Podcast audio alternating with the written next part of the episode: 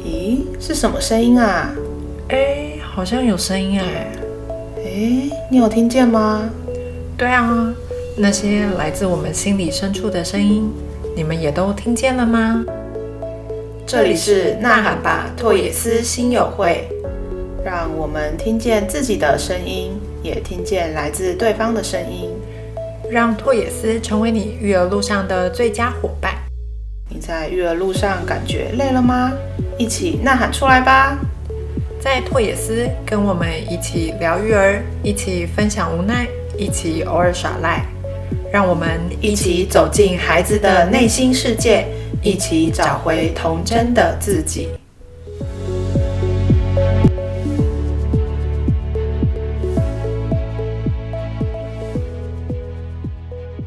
Hello，拓野斯新友们，大家好，我是静晨老师。嗨，大家好，欢迎来到拓野斯新友会，我是佩佩老师。嗯，在呐喊开始之前呢，我们先来说说为什么会是呐喊吧拓野斯新友会吧。对啊，好啊，这是我们的第一集，对不对？是的。好想知道大家都从哪里知道我们的，那没关系，我先来简单的介绍一下我们自己好了。就是拓野斯其实是我们工作室的名字，那我们其实主要是在做儿童教育，就是希望可以透过放学后的时间，就借由我们的课程跟引导，可以让孩子不要只是在教室里面吸收知识，可以走出教室，然后亲身的去体验跟探索这个世界。所以拓野斯这个名称也是有意义的，就我们希望孩子可以一边开拓，然后一边思考，就是拓跟思，然后这样子就是可以在探索这个世界的同时，也能够去思索自己，然后认识自己的想法，感受自己的感受，并且可以勇于的表达出来，然后透过这个表达，可以创造跟这个世界的连接。嗯，是啊，不只是这样。其实孩子在探索这个世界的同时，他周遭的人事物对他产生的影响也是非常大的。其实最不可少的就是陪伴孩子的家长跟照顾者们了。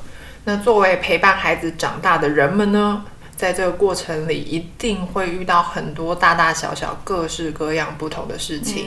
在这里面，呃，会有欢笑，还会有泪水。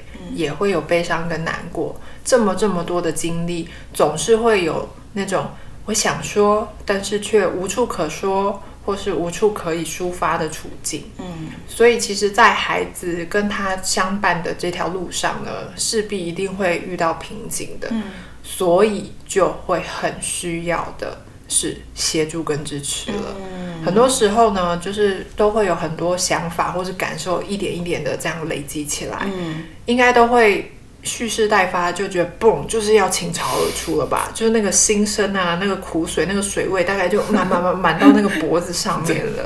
所以各位新友们，你们说是不是这样呢？虽然我自己并不是二十四小时养育小孩的家长，但是我都可以说三天三夜停不下来，更不用说是长时间跟孩子相伴的你们了。对，相信新友们一定是就是感同身受，所以啊，我们其实不只有给小孩的课程，也会希望可以多跟爸爸妈妈们有互动跟交流。所以在拓也是我们的目标呢，就是要让亲师生三方的沟通管道可以顺畅，我们可以一起合作。尤其现在的家长，应该很多都是一边上班一边照顾孩子，那这样子啊，在角色的转换上，其实真的很不容易。像我在过去的工作，就收到很多就是爸妈的求助，就是像有些孩子的状况，其实像情绪的状况很难安抚，或是孩子在学校的学习状况、人际的关系，有很多很多各式各样遇到很多的困难。所以我跟晋晨老师就在想，如果有一个平台，我们可以一起聊一聊这些不同不容易的地方在哪里，或是我们可以提供一些。和孩子相处的小配波，在我们透过互相的讨论跟交流，偶尔可能也需要来呐喊一下，就把那些挫折、烦躁心情释放出来，就可以补充一点育儿的能量。菠菜，对，当然我们也是有来自孩子的呐喊，就让来听的新友们可以听见来自孩子那种不同角度的声音。是啊，真的没错，就是这个求救性呢。感觉就像那个满天飞一样，咻咻咻咻一直来。其实我也会常常收到家长朋友或者是家长亲友们所发出的求救讯号了，因为面对他孩子他现在的情况。在他本身能力所及的范围内，可能已经束手无策，就是很需要一个出口跟协助。所以，我们所谓的这个呐喊呢，其实是让我们可以去抒发我们现在所面临的情况，也可以透过这样的一个途径找到突破。跟前进的一个最佳的方式，嗯，再加上其实养儿本来就大不易啦，要教育小孩那就是更不容易了，嗯，所以在育儿的路上呢，遇到了很多瓶颈难关。如果我们去尝试了很多的。方法都一直没有一点前进，或是突破不了的话，其实会累积很多的沮丧，就是会很低落。嗯，那又有各方面的生活的压力。嗯，那其实，在这些沮丧或是一直阻碍不前的这个情况里面。会不会其实有一些什么样的盲点呢？那我们就希望说，可以透过我们呃彼此的经验，跟大家一起来互相讨论，找出到底是什么地方卡关了呢？症结点可能会是在哪里？希望可以带给大家在育儿的路上能够有支持的力量，嗯，可以在陪伴孩子成长的路上能够走得更坚定，也更远更长。嗯，那同时也希望说，我们可以透过这样的讨论，身为教。教育者或是照顾者的这些新友们，都可以对孩子呃更加的了解，那也可以透过这样子去提供更适合孩子的引导方向，这样让他在成长的路上可以有更多的可能性，也会让育儿他不会只是就是一个战场，就是常看到的都是焦头烂额的场景。没错，这也是我们为什么称。彼此为心友的原因，因为在这里就希望，不管是身为家长的心，或是孩子的心、老师的心，只要我们有缘在这里相遇的心，可以都彼此了解。是的，没有错。所以啊，我们今天开篇呢，想要跟大家聊的第一件事情就是陪伴啦。为什么会从陪伴开始呢？可想而知的是，孩子在成长的过程中，除了我们生理上的养育或者是物质的提供，其实更加需要的会是大人给予他们的陪伴了。嗯，在忙碌于满足经济需求的大人们身上，常常遇到最大的难题，其实也会是陪伴。嗯，我没有办法陪你，因为各种各样的原因，对大人来说其实是有一些无奈的，就会是哦，我真的明白，就是陪伴孩子对他来说是非常重要的，但是就现实面而言，我要去达成是有一定的难度。对，但陪伴其实它是增进关系很基本的要素，也是很重要的媒介。因为啊，在陪伴的过程中，就是这样互动，看起来好像很自然，没什么，但其实传递了很多，就是对彼此的感觉跟想法。就好像那这样，在陪伴的过程中，你们会为同一件事情感觉到哦，好好玩哦，然后很开心，大笑。然后一起完成一件任务，或者是一起想办法解决眼前遇到的困难，这些一起啊，就除了可以创造回忆，其实冥冥中也建构起对彼此的了解。我觉得就好像就是孩子想要跟我们玩简单的传接球，就孩子把球丢过来了，那我们就好像理所应当的接起来，这样看起来好像很普通，对不对？但其实我觉得背后是有很多讯息的。就像孩子丢过来，他其实希望你可以接起来。那那个球其实就代表着一个，诶，你愿意跟我玩吗？就一种小怀疑的讯息。那我们确实接起来了，然后也抛回去。那这个来回对孩子来说，他感受到的其实就不再只是传接球，而是一个关系上的回应。嗯，那这其实是在陪伴中很重要的一环，就是在过程中可以让对方感受到。我们都在当下，然后我们都一起在做同一件事情，嗯，不知道这样说大家能不能够理解？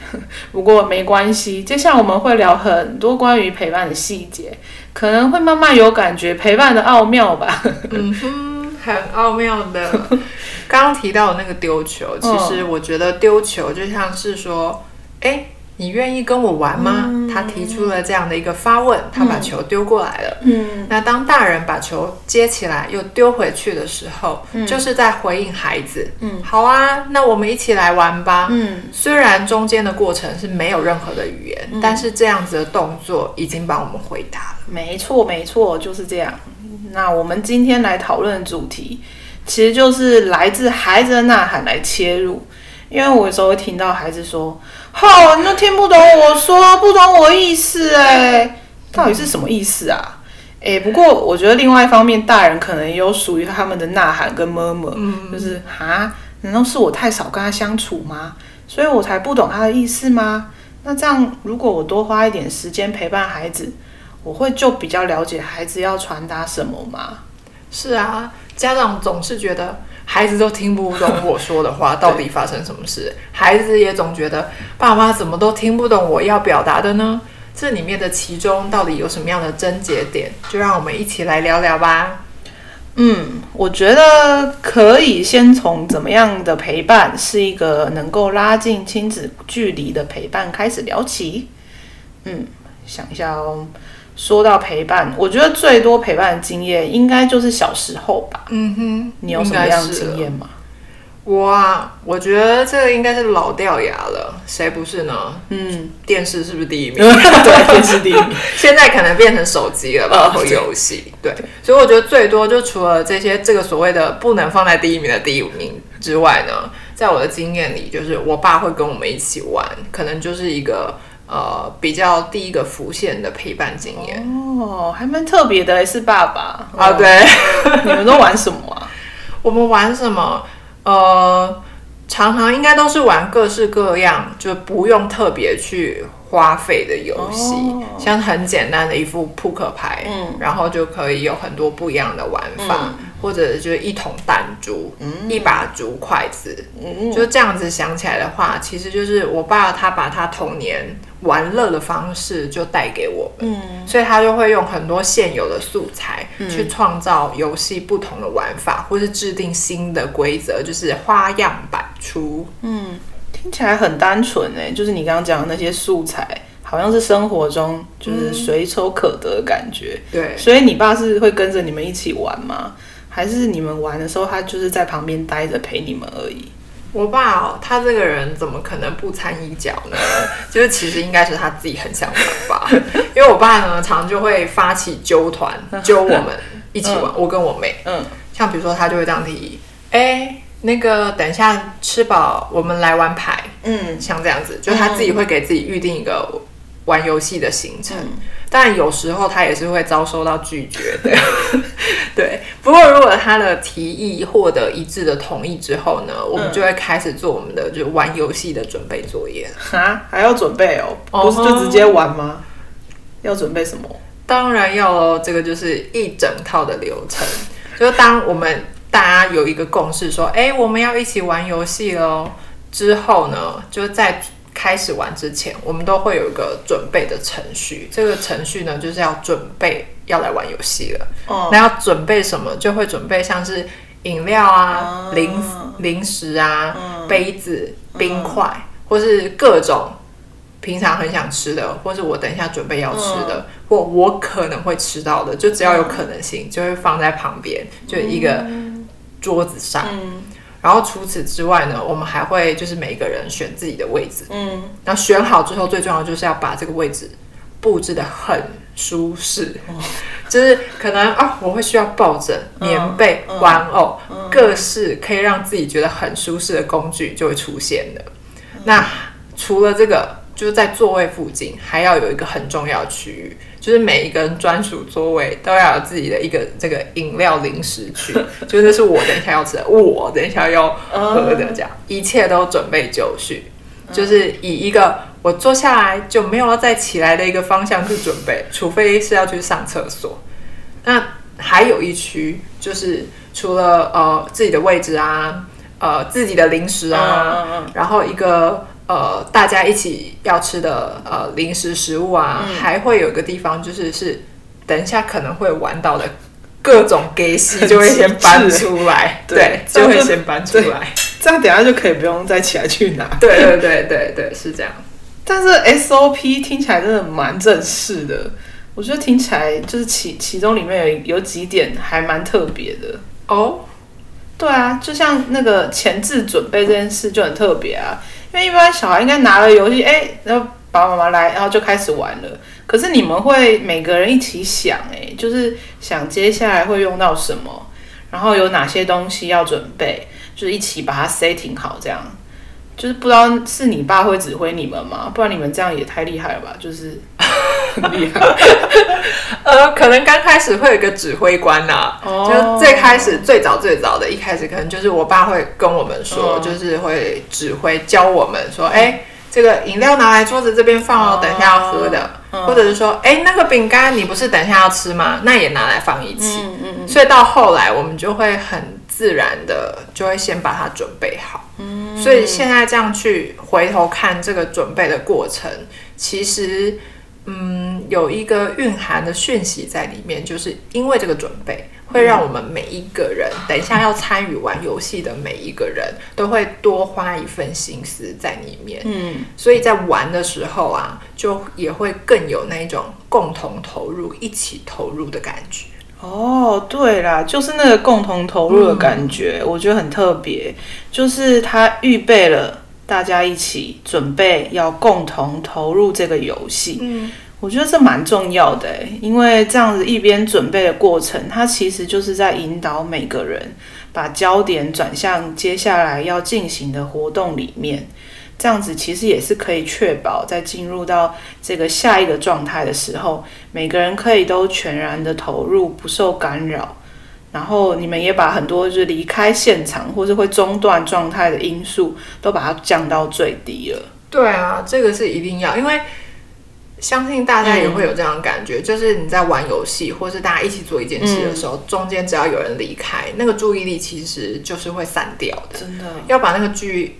再聚起来就会还需要花一点时间才可以再聚回来。嗯，比如说如果那个场景就是一下有人说，哎，我拿一下零食就离开，那我就玩到一半就被中断，或者再过一下又有人说，哎，我我倒个饮料，嗯，然后等一下又有人说要上厕所，整个就很很扫兴，真的，然后就啊，我那个兴冲冲，嗯，就一直呃呃呃，然后就卡在那。对啊，真的气氛就会一直被打断。对对，所以我觉得从你刚刚的那个描述，在那个短短的前置准备里面，大家可以一起把注意力放到就是接下来的活动里面，一起创造出不会被频繁打扰的环境，让那种好不容易可以堆叠起来的亲近感跟氛围可以持续延续下去。嗯。我自己是觉得有了这样的一个准备的过程，会让我们有一种共同合作的感觉，就是我们都投入在其中，然后彼此之间是紧密的，因为这表示我们每一个人大家都是同样的在意、同样的重视这件事情的。就是虽然我们也不是每一天都会有这个环节，可是这样子的陪伴的记忆就会很深刻。对啊，因为你到现在还可以感受到那时候的感觉哦，所以其实我觉得有质量的陪伴，其实它一定是影响会很深远的。对，我也觉得这样的陪伴是非常有质量的。但我想到其他不同的陪伴方式，哎，不知道这样不同陪伴方式有什么差异吗？因为我刚刚就想到我自己的经验。因为嗯，我在国中以前，我印象最深刻的就是，只要我在写作业，我妈其实都会在旁边看书陪我。但我知道，虽然她没有把注意力放在我身上，她可能专注在她的书籍里面，可是给我的感觉是安心的。但我想另外一个，如果是我爸的话，我其实就会觉得很焦虑。嗯，但我现在想起来，我觉得可能啦，可能是他对我的课业有比较多的要求。所以我在写作业同时，我其实就会有很多的担心。所以，嗯，现在我想到的是，这我爸跟我妈这两个看起来好像都是陪伴诶，但好像有蛮大的不同。不知道他们这样的陪伴方式跟我们刚刚讲的那个有质量的陪伴差在哪？嗯那你爸陪你的时候，他也是就是做自己的事情吗？在看书吗？对啊，他就也是在看书，他其实也没有在看我。可是我现在想起来，感觉就是或许，嗯，平常嘛，跟他们互动给我感觉不太一样。所以在陪伴的当下，我其实可以感受到，我妈虽然在看书，可是如果我需要她的帮忙，或是可能作业上遇到什么困难，她其实是会愿意放下书本，然后把焦点转移到我身上。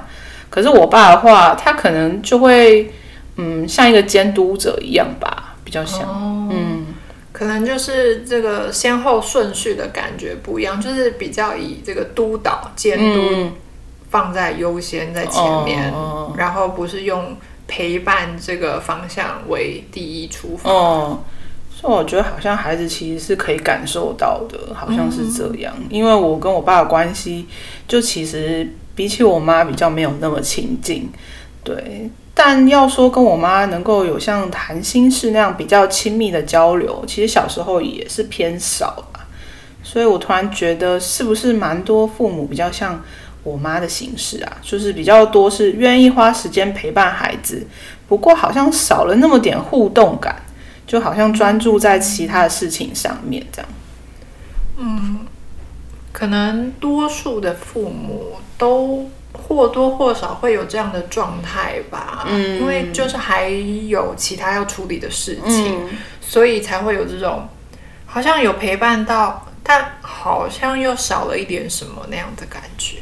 对啊，那如果要比较的话，我先撇开我爸好了，就我妈跟你的经验，这两种之间的差异，嗯，我觉得是不是一个是物理的陪伴？一个是心理上的陪伴，我先姑且这样讲，就是物理性的陪伴，好像或许可以让亲子关系有一定的基础，就是因为他就在你身边嘛，他其实呈现了我是愿意把时间挪出来跟你待在同一个空间里，那其实也是可以更立即的回应孩子的需求。那如果是比较偏心理上的陪伴，好像更多的是放下身边的事情。然后你就把心专心在与孩子的交流跟互动上，那我觉得这样子建构出来的亲子关系，好像会有更多的亲密感，那彼此之间也会比较靠近。嗯，这样说下来的话，感觉起来其实有质量的陪伴，其实是心理上的陪伴要多一些的，因为可能在那个当下心思是。在同一个目标上的，就是从无到有，就好像如果我们要跟孩子一起做一个蛋糕，就从什么都还没有，然后开始准备，一直到共同去享受这个过程，最后可以一起享用这个成果。其实就算这不是一个很频繁会发生的事情，嗯，但是这样的经验也是会很深刻。当然，前提是这个过程是一个美好的过程。对对，这样说起来，嗯，好像有质量的陪伴的关键因素，刚刚有提到，就是亲子要是一起的，嗯，然后彼此要是共同投入的，嗯，然后还有要让双方感觉到彼此重视的，哦。很好，这个注解真好。对我下的真好。嗯，我觉得除此之外，它还有一个重要元素，就是角色的转换在里面。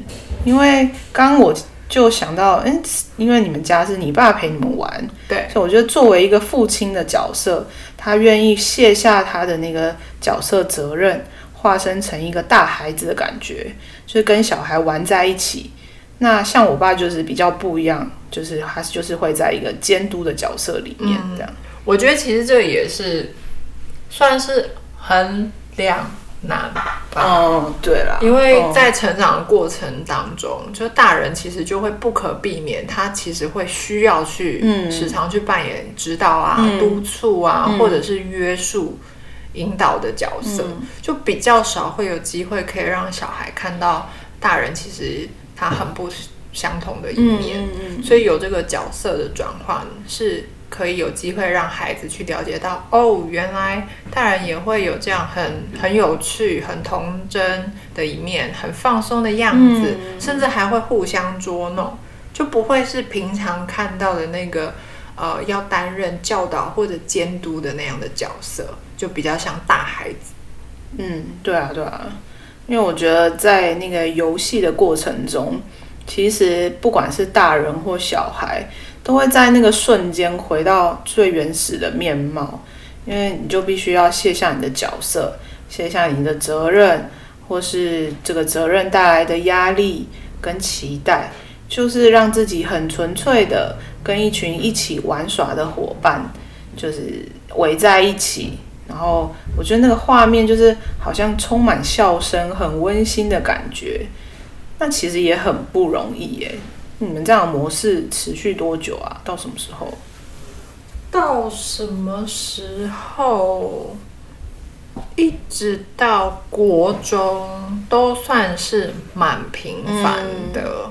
到高中之后，可能也还是有，但是时间的间隔就会再拉长一点。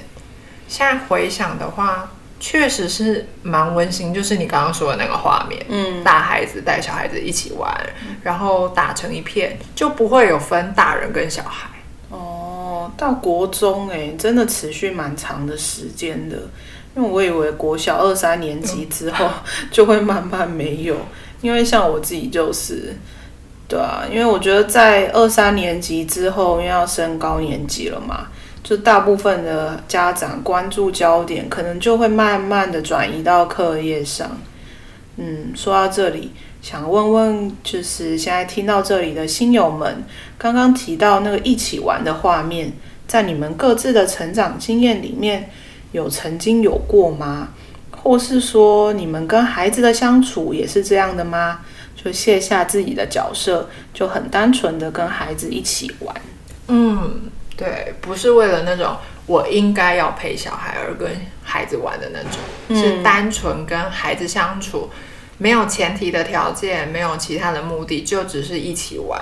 其实也不用很频繁，也不是天天的那一种，嗯，但是就是创造了一个可以跟孩子专心相处的环境，然后去投入跟孩子相处的时光，嗯。如果你们啊有这样的经验，我觉得很棒诶，因为其实这样很纯粹的相处，就是在打造亲子关系的基底。那如果还没有这样的经验，或是不知道怎么开始，我们接下来就会透过各种实物案例的分享，就可以一起聊一聊，就是更多关于亲子的大小事。是的，衷心的欢迎大家，欢迎欢迎大家一起来加入我们。那刚刚说到的这个基底啊，就是我们今天在谈陪伴的时候呢，要谈的第一个要素了，也就是地基。嗯，地基大家一定都知道是非常重要，而这个地基呢，是关系上的地基，也可以说这个地基它就是一个关系之间的一个能量槽。这个能量槽呢，它必须透过一点一滴的累积去存，就把它存起来。为什么会这样说呢？是因为其实，像在成长的过程当中，其实都会发生一些碰撞啊、冲突啊。嗯，那这些其实就会消耗掉我们在关系上所储存起来的这些能量。嗯，并不是说理所当然就是一直都会在那个美好的状态里。嗯，真的哎。所以照你刚刚这样讲，我觉得关系的维系是不是其实是要一直不断的维护跟修正的？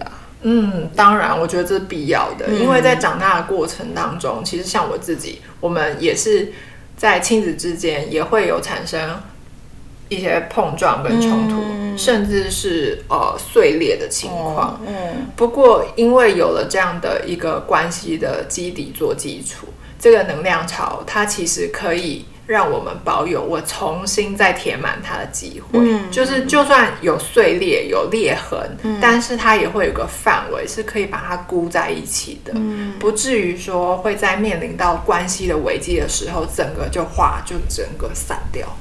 哦，所以我们刚前面提到的，好像其实是一个基础，对不对？就是给一个给孩子一个良好的陪伴。那这样子良好的陪伴所产生的这些交流，它其实可以打造就是亲子关系的基底。可是好像关系会遇到蛮多的变化，所以它其实还是会随着时空的转变，就是受到蛮多因素的影响。可是，就是如果少了陪伴，关系的距离其实也是少了很多调整的机会。哦嗯，而且我觉得还有一个很重要的是，小孩其实一咻一下就长大了，对，所以这个陪伴是很珍贵的。因为经过了之后，其实就不会有机会，或是有那个相同的人事物，还有时空可以重现。对啊，即便到现在，不管我什么时候再去回想到，就是那些记忆，嗯像是你问我，或是别人提到，或是我们去聊到，嗯就会越来越发现到，其实那个会是一份埋藏在心底深处的记忆，嗯它很单纯，很柔软，就只要你进到那个情境里。就是你的嘴角就会不自觉的上扬，因为当你想到这一份记忆的时候，是很舒服的，然后也会变得柔软。嗯，就是它不会是一个呃会消失，就它是不会消失的一种保障。嗯，我觉得这个是会可以成为每一个人他在遇到人生很重大经历或者是有挫折的时候，他会成为一股力量的来源。嗯，听完你这样说，我其实有一种很温暖的感觉，真的，我觉得陪伴真的很重要。嗯，那我们接下来谈谈，我觉得还有一个可以聊的是，为什么陪伴对孩子来说这么重要啊？它的意义到底在哪里？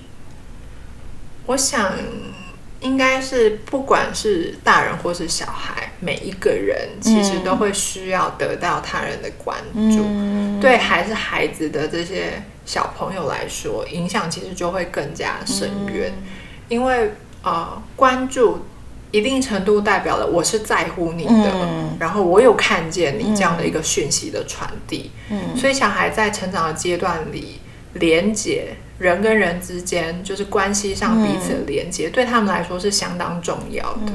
所以不知道各位新友们有没有时常会有这样的经验啊？就是孩子兴冲冲的想要跟你分享某一件事情，大家有这样的经验吗？我有，我有，我有，因为我很常遇到孩子的时候，他们第一句话都是“老师，老师，我跟你说”，就好像有很多事情就是迫不及待想要跟我分享，然后就开始噼里啪啦，就把他在学校发生的事情，然后还要一边手舞足蹈演绎给我给我看。就是他其实也不管我是不是在忙，他们就是很想说。对，真的很想说。对，所以啊，就是常常都会被老师，我跟你说，就这样轰炸，不断轰炸。因为只要有一个人说“老师，我跟你说哦”，这大概就是一个魔法咒语，就会开始有连锁效应，各种哦此起彼落的“老师，老师”就会开始出现，每个人都很想说。对，听到你这样的描述，我有一个感觉，就是刚刚那个感觉就突然跳出来。我觉得那个老师好像就是一个发射讯号，哎，就是他发射出，哎，我想跟你说，我想跟你连接哦的这个讯号。就这让我想到一个画面，就是飞机啊，是不是都都会对塔台发出讯号啊？就是他会寻求塔台的回应。对对对对，是塔台，就是塔台其实就很像那种可以提供他支持的人，嗯就是要给予给予回应嘛。嗯嗯嗯，如果这些对在成长中的小孩来说，其实真的就像飞机一样，就是他在开启他的航行嘛。那在飞往长大长大的这条路上呢，遇到什么样的事情，其实都会很需要塔台的回应跟后援，就是这是一个很重要的。关键，如果这样的一个关系连接是失常的，我常常呼叫呼叫，然后落空，就没有人回应，就好像对着一个空的塔台一样，什么都得不到，嗯就是都没有。所以，其实适时的回应，其实可以让孩子去明白说，哦，我的塔台是有人的，就我有后援，就我有需要的时候，其实随时都会有人在身后。嗯那这就其实是一种关系上的安全感，就会让他感到很安心。嗯对，就很安定。嗯，所以不知道我们每一位身为塔台的大家，有没有收到孩子发出的讯号呢？对啊，你的比喻真的超级贴切，就是我刚说的画面。因为我觉得，就是这个其实背后就是孩子他很需要被聆听。可是就像我刚刚说的、啊，我就有时候会有困扰，就是真的事情很多啊，就很忙。对，就我其实没有办法立即当下就回应孩子，就给予孩子他想要的关注，或是就是放下直接放下手边的事情，就是想听听看他说什么。那这时候你会怎么办啊？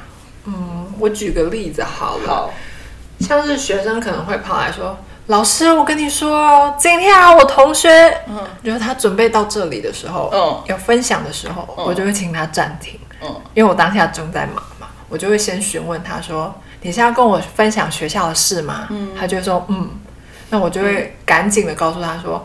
我现在正在忙什么什么的，或者我正在改考卷，我正在跟谁谁谁说话。嗯，那我这件事情做完之后跟你说，好不好？嗯那这个建议是，就我刚刚说的忙，其实是一个比较不是那么恰当的示范。尽可能，我觉得不要去说我在忙，而是去说出具体的事情，就是或是说我有事情要处理，让他可以更具体的了解说，哦，你是在做什么，不是用来就是搪塞他。嗯，哎、对耶，我觉得那个具体的事件很重要，哎，对，就像你会说你正在改考卷，那改考卷其实就是一个具体的事件。嗯可是如果你是说哦我在忙啊，等一下好吗？就孩子可能没办法准确的理解说你正在忙什么。对，而且不知道就是那个忙的程度到底是什么样子的。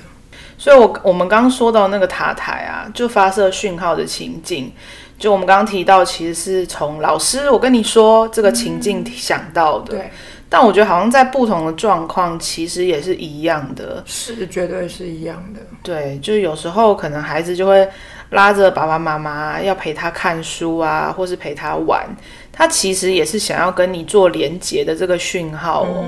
他可能会说：“哎、妈妈，我想念这本故事书。”或是说：“爸爸，爸爸，我们来玩跳绳好吗？”那其实这些都是想要被陪伴或是被关注的需求。对，是。对，但可能各位新友家长们当下手边正在忙其他事情，其实也是可以运用刚刚提到的这个原则来给予孩子回应。嗯，对，就像静晨老师刚刚说的，就我们先确认孩子要做什么事，然后告诉他目前的情况。就没有办法现在陪你玩，或是听你说的原因，对对，然后跟孩子做一个约定，就是在什么样的时间点我们可以一起完成，就把刚他提出的那件事情完成。对，那我觉得这个确认其实就会让孩子感觉到我有收到你的讯号，你想要跟我玩，你想跟我连接，嗯，对。但我们现在就是在忙，对对，没有办法。就是，但是那个忙是可以协助到小孩去理解，让我们在做确认啊，然后跟提出一个约定的时候，是让他去充分理解我现在忙的原因是什么。那后面再做这个约定，就会让他感受到很踏实。那最重要的是，其实是一定要记得这个约定、这个承诺一定要履行。没错。如果没有的话，其实就会形成一种欺骗的感觉。因为记得其实表示了我很重视，我有重视我跟你的这个约定，嗯，所以我履行了我跟你之间的承诺，嗯，就算当下没有办法就马上去回应孩子或是陪伴孩子，嗯嗯嗯，也至少不会让他有感受到被忽略或者是被敷衍的感觉，是有时候孩子其实会记得蛮清楚的，很清楚，而且可以记很久，对对真的对，他可能没有说而已。对对，所以我觉得要让孩子感受到自己的需求有被看见跟被重视，这件事是很重要的。嗯，就刚像刚提到的飞机跟塔台的讯号，就是当飞机就是也就是孩子发射出我想要寻求支持，我想要连接的这个讯号。即便塔台们，就是我们或师长们正在忙碌，就也会需要回应一个、哦，塔台收到，收到，就至少让孩子感觉到自己的讯号是没有扑空的。对。对，然后我们再来看可以怎么给予当下我们可以给他的回应的这样的讯号。对你刚刚讲的非常的有画面感，就像对讲机一样，嗯没错就要呼叫呼叫，然后收到收到。对，其实这个非常重要。你刚刚讲说寻求支持跟连接，嗯我们现在是回应孩子，嗯，但是。为什么这个通道一定要畅通？嗯我想到一件事情，就是当他在未来过程、人生过程当中，嗯可能会遇到很多不同的大大小小的情况，甚至会有挫折。对，如果当他收发出的是一个求救的讯号，对我们能不能收到，那就很重要，真的会扮演很重要的角色。的所以，我们说到这个塔台，就是在我们生活中的角色，其实就是孩子们他在成长过程当中会遇到的重要他人。这个重要他人，第一重要的就是父母。嗯。再来就可能是他生活环境里面会很常出现的老师啊、手足或者是朋友的角色。嗯，那他透过跟这些人的互动，孩子他会慢慢的去形塑他自己的世界观，像是价值观的建立、人格的养成。嗯，还有最最重要的就是他对关系上的安全感跟归属感的那一份踏实。嗯，所以不论年龄大小。就是每一个人其实都会需要支持者，可是这个支持者，他其实我们指的是内在层面的支持者，是一种心理上的支持。这个心理的支持感呢，它是心理健康保护机制非常重要的一环。它是可以让我们能够在自己没有办法支撑自己的时候，会拥有一个休息的港湾，一个安全屋的。嗯，对你刚刚提到了一个。可以让亲子关系更亲密，那个很重要的元素就是那个关系的安全感，嗯，跟归属感，嗯，它其实也是所有关系的基础，绝对，绝对。所以，我们很常在很多文章中就是会看到，它其实就是很老掉牙的一个内容，嗯，可是它就是因为很重要，所以都会出现，对，它也是对，所以每段关系它可能都会出现这个安全感跟归属感，对。这一句话。对，那我们今天聊的其实也是这个，就是虽然我们题目是如何给孩子有质量的陪伴。嗯，但其实它就是建立起亲子关系的安全感跟归属感的最最最基本的互动。对对，是是这样子，就是这个最基本的互动啊，就是建立在我们彼此之间这个关系的地基上。嗯，那我们透过有质量的去陪陪伴孩子，那所产生的这些互动，它其实是巩固双方的安全感跟归属感最好的一个途径。是，对。那我们如果说从了解彼此之间的互动是什么样的样貌开始，我们把它当做一个起始点，然后呢，去检视我们的现况是什么，不断的尝试修正啊，调整方向，慢慢的去塑形塑形，那也会让我们彼此之间的关系越来越加的安心稳定，也能更长远。所以我觉得其实不管是嗯。在什么样的关系里，我们这里所说到的亲子关系也好，或是其他关系上也好，可能有些人正在处在比较棘手的关系，又或者其实呃你的关系是相对比较顺畅的，嗯但不管怎么样，什么时候呃开始去努力都不嫌晚，因为只要开始，我们持续在这个关系的地基上努力，如果。不是很顺畅，那我们就有前进调整的机会。对，如果已经很不错，那它就会更不错。嗯，所以只要我们把这个脚步踏出去，这个机会都不会消失，可能性也会一直在。所以很重要，很重要，很重要的要说，不要放弃努力。对，真的就是不要放弃努力就对了。嗯，就像我们今天有提到，其实关系它确实就是需要不断的维护跟修正。是。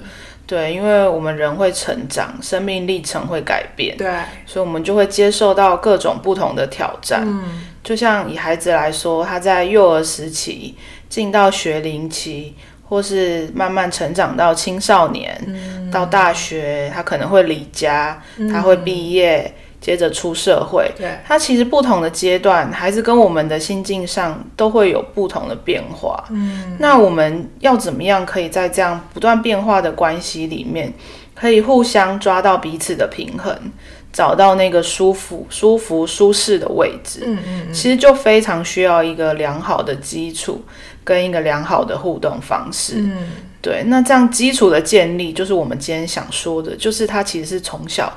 开始是最好的，对，就是从小时候开始打地基，没错，会比较稳固。对，所以那个关系的能量草啊，就是当我们可以建立起这个稳固的容器的时候，就可以让那些感受到安全、感受到安心，或是被支持、被接纳的回忆，一点一点的存起来。嗯，对，所以在未来啊，面对关系的冲突或是紧张，甚至差点要碎裂的时候，它就会成为一个非常好的支撑网，嗯，支撑起这段关系。对。对，那在关系中就会成为我们各自彼此很好的心理保护机制，因为那个温暖是会一直存在的。对，就是你这样描述就是很有画面跟感受，嗯我马上就有一个就是能量槽，然后一点一滴把安全放进去，安心放进去，被接纳，那个是很丰沛的。如果我们把它存起来，我都想象它很像。就是存在地底，然后有一天就会变黄金或钻石，就是很珍贵，嗯很珍贵。对，所以我们有这个稳固的地基，然后储备能量的这个能量槽，再加上我们有一个很坚固的支撑网来做保护，就像一个堡垒一样，就是会非常的完整，嗯很完善。那并且，呃，我们其实在成长的生命历程里。应该都不可能只会有一种的角色关系来呈现吧，对吧？就是各种不同的关系。那在不同的关系里，只要我们都能够去一样的运用这个地基能量槽支撑网的概念去调整不维护不同的关系，嗯它其实都是通用的。嗯就好像说，我们现在所提到的角度是，我们的角色是亲长，就是可能是比较长者的呃角色来对孩子。但同样的，我们每一个人同时也都具备了另外一个角色，就是子孩子的角色。对，那当我们在这个亲长的角色当中去经历的时候，其实会让我们更加能够去了解孩子的角色可以怎么调整，是可以双向都去调节的。因为我刚忽然想到一个我曾经看过的一个剧情的情节，嗯就是他是一位单亲的父亲，他带着他的孩子、嗯是男生。那他跟这个单亲就单亲爸爸很不容易啊，他跟这个孩子相处的也不好。嗯那他本身是一个演员，嗯他是一个舞台剧演员。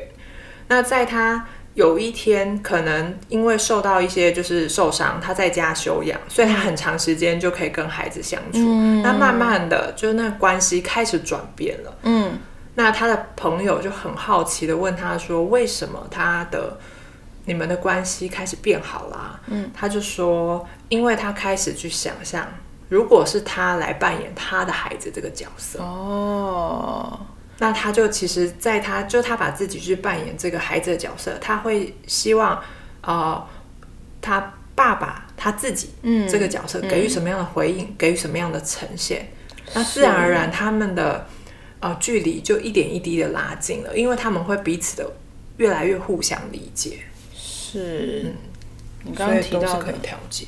对，这真的还蛮有画面的。因为其实我们虽然是一个长者的角色，嗯，但我们也是曾经都是孩子，对，所以我们今天提到的其实是可以在很多关系中运用出来的。嗯就是你刚刚提到的自己为止的亲子关系，其实我觉得在伴侣关系也是相同的概念。嗯就虽然可能会有细节上的一些不同，可是我觉得大方向其实是不会离开那个安全感跟归属感是是不是能够建立起来。嗯所以如果大家有兴趣啊，也可以或留言或是写信跟我们说，嗯，对，或许我们就可以多开几集来聊聊不完了。对，对，就把我们之后的集数就是给予灵感，这样就可以讨论一下不同关系的维护方式。嗯，是啊，就是关系一定要不断的维护跟修正，就是所谓大家很常听、很老套的一句话，就是需要经营的。嗯，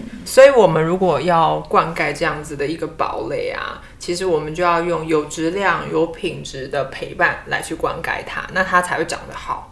这些有质量的陪伴，就像我们今天有提到的，它会是一个共同投入的，而且是互相彼此参与其中的人都是重视的。这非常的关键。那这份重视是怎么样去产生的呢？就很大的关系到我们是怎么样去回应到彼此所接收到的讯号。嗯那这里说的这个适当的回应呢，其实是要能够让对方去感受到那种被重视的感觉。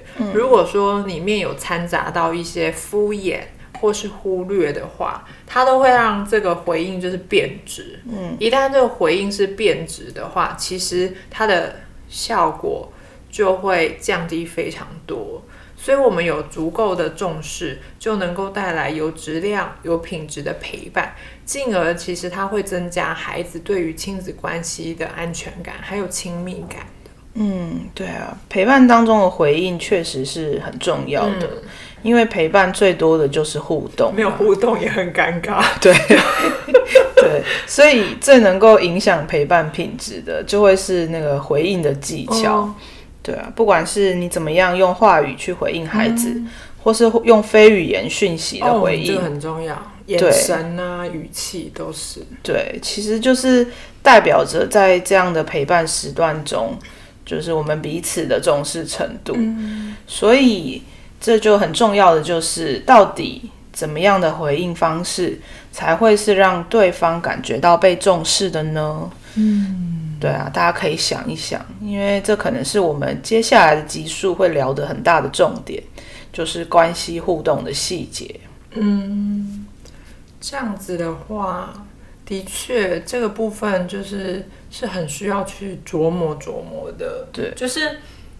什么样子的回应是能够真正的让对方去感受到是被重视的？嗯，到底在这里面有什么关键的要素在其中呢？又或者说，他会受到什么样子的因素影响？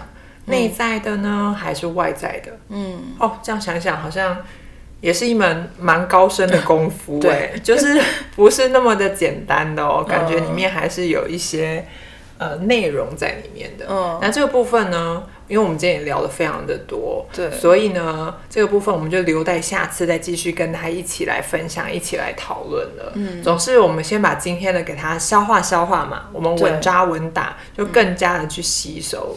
所以啊，我们还是在好好的，就从一个最重要的呃第一步开始，就是有有品质的陪伴，它其实是立基于重视孩子的需求跟回应的，这就是我们的第一步。嗯，所以我们就是先。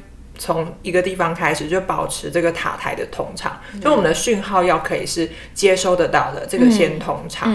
那我们这样子开始之后呢，就可以为打造这个关系的地基、能量槽、储备槽，还有支撑网这个方向去努力迈进。这个地基呢，就是最重要的一个小树苗的，所以我们还是要在。强调一下，就是我们要用这个有质量的陪伴来灌溉，嗯，就好像肥料啊，也有不同的等级嘛，对，对，我们就是用最肥沃的这样子的来灌溉，那这底子打好了，就不会去怕未来说有什么样的风风雨雨的，对，就是我们要一步一步来，就把那个地基打稳，嗯，没错，所以说我们虽然今天的主题是让我们跟孩子的心变更亲密的秘诀，嗯。对，我们又聊了一些，对，但是想跟大家说的是，就这些秘诀跟方法，其实也只是我们提供的一些基础的原则。嗯嗯，对，那新友们可以回到自己与孩子的关系去尝试看看。对，那有时候尝试了，或许也不会一下子是有效果的。嗯，我们都不用着急。对对，因为这其实就是要慢慢累积的。它是关系的累积，就是需要时间，它没有办法一触可及。对，而且还需要坚持哦。对，需要坚持。所以，我们也会在未来慢慢的就是一点一点的跟大家一起聊，让大家可以在增进亲子关系的路上一点都不孤单。对，对，我们会陪大家一起。对，所以如果有什么问题，或是对我们说的内容想要了解的更清楚的地方，就也欢迎到我们的粉丝专业。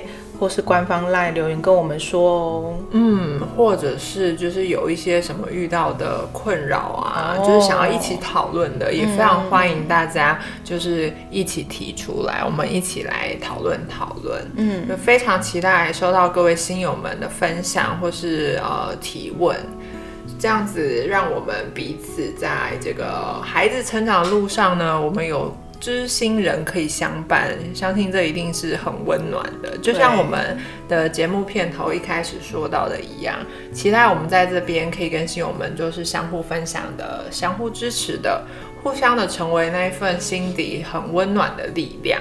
嗯，那它有柔软、有坚毅、有包容。那我们也一起分享欢笑、泪水、无奈等等。哦，对耶，真的衷心欢迎大家来到我们的新友会。